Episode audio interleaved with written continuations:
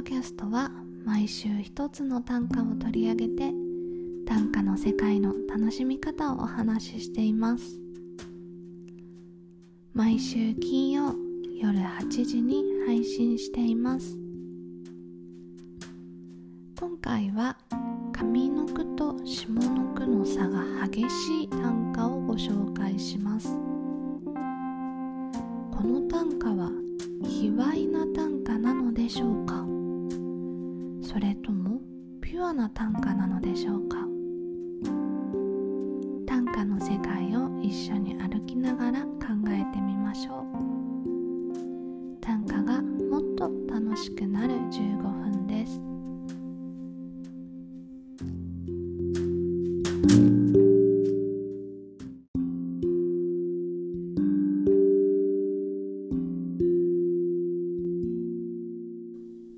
スマップと 6P するより皇帝で君と小指でフォークダンスを。スマップと 6P するより皇帝で君と小指でフォークダンスを。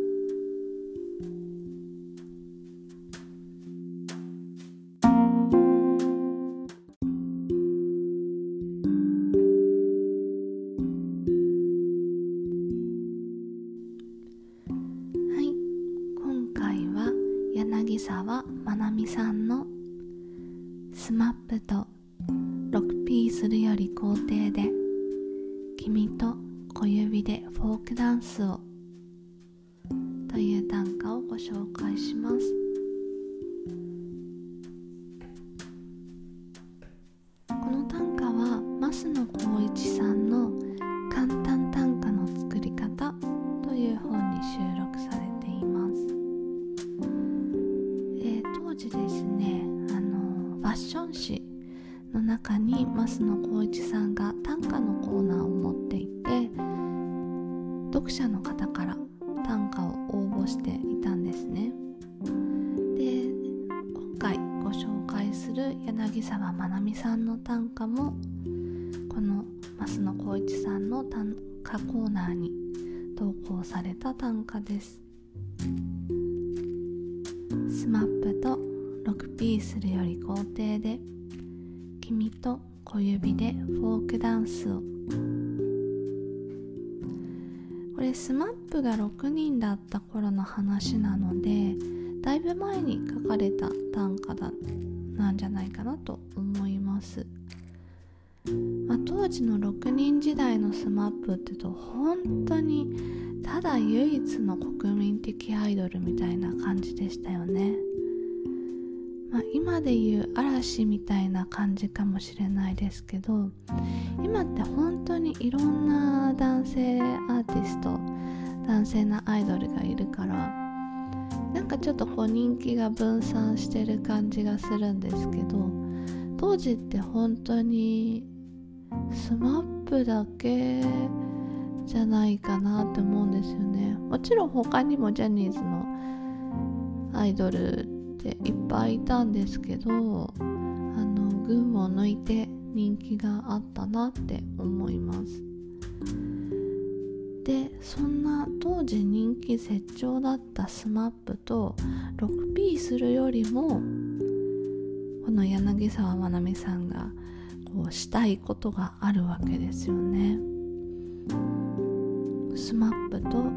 6P するより肯定で君と小指でフォークダンスを。そんな贅沢なね SMAP と 6P するっていう夢のようなシチュエーションを捨ててでも校庭で君と小指でフォークダンスを踊りたい。フォークダンスってこうしっかり手をつないで踊るけれどもしっかり手をつなげなくてもいいんですよただ小指でフォークダンスを踊ったとしても、ね、そんな些細な触れ合いでも SMAP と 6P するよりもずっとしたいこと。っていうすごくこう純粋な愛の形の短歌だなって思います。でその心の純粋さを際立たせてるのが、えー、前半の「スマップと 6P するより」っていう言葉だと思うんですね。ただこれ SMAP と 6P っていうちょっとこう卑猥でねあの欲望じみた言葉がなくてただ単に綺麗なままでなんか桜の咲く、えーね、桜の下の、ね、校庭で君と小指でフォークダンスを踊りたいみたいなただの綺麗な言葉に終始した短歌だったらその純真さっていうのは埋もれちゃいますよね。でそれをえー、前半に SMAP と 6P っていう欲望にまみれた言葉を置くことで、えー、後半の工程で君と小指でフォークダンスをっていうところのすごくピュアな感じが際立っているなっていうふうに思いました。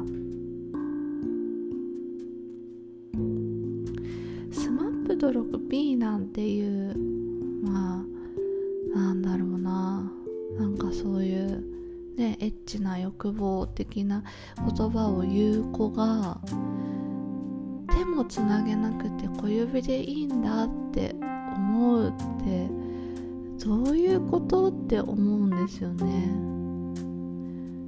この子は経験豊富なのかそれとも実体験はしたことがなくって恋愛経験がまだないすごくピュアな子なのかどっちなんだろうって思ますよね。ただ耳戸島なだけなのか。なんかこの子自体がどういう子なのかなってすごく興味が惹かれるしこういう子が好きになる子ってどんな子なんだろうって思いますよね。その小指でフォークダンスを踊る相手ですね。でどん子なんだろうなってすごく興味が湧いてきます。なんか私が想像するとちょっとひねくれた子なのかなっていう感じするんですよね。本当は何も経験がなくってフォークダンスを踊ることですごくドキドキしちゃうような子だけどなんかその経験がないことを悟られないようになんかちょっとお姉さんぶりたいような感じで私はね SMAP と 6P だってできるけどそれでもなんか君とフォークダンスを小指で踊ってやるよみたいなそんなちょっとツンデレな感じもするんですよね。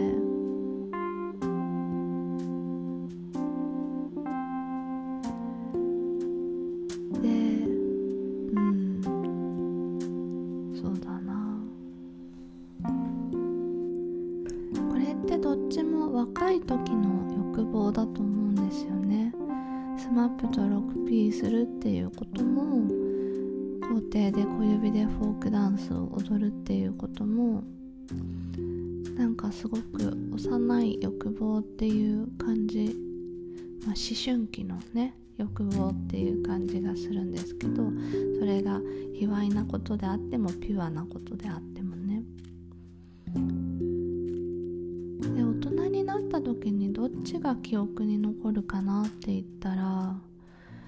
校庭で君と小指でフォークダンスを踊った記憶っていうのがずっと残っていくんじゃないかなっていう気がします。すごいねリアルに想像すると SMAP と 6P ってこれ6対1っていうことでしょ？これしんどいよね絶対。多分ね疲れたっていう記憶しか残んないんじゃないかなって思うんですよね。いや最初は目の前にイケメン揃ってパラダイスだと思うんですけども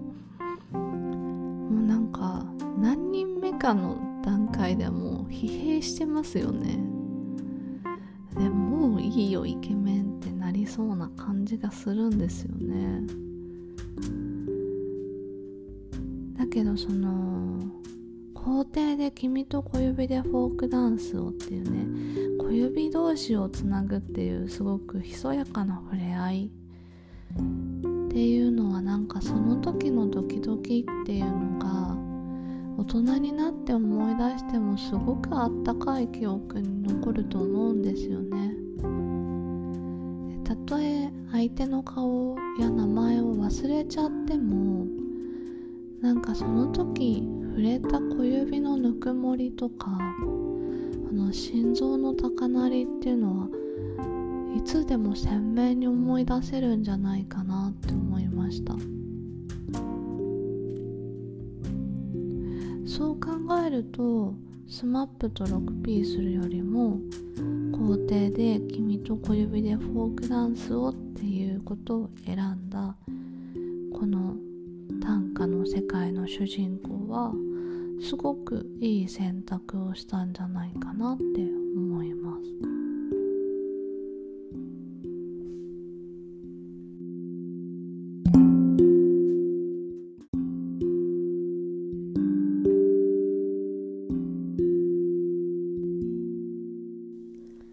はいいかがでしたでしょうか？今回は柳澤真実さんの「スマップと 6P するより肯定で君と小指でフォークダンスををご紹介しました。短歌の世界の歩き方は毎週金曜夜8時に配信しています。また来週金曜夜にお会いしましょう。ではおやすみなさい。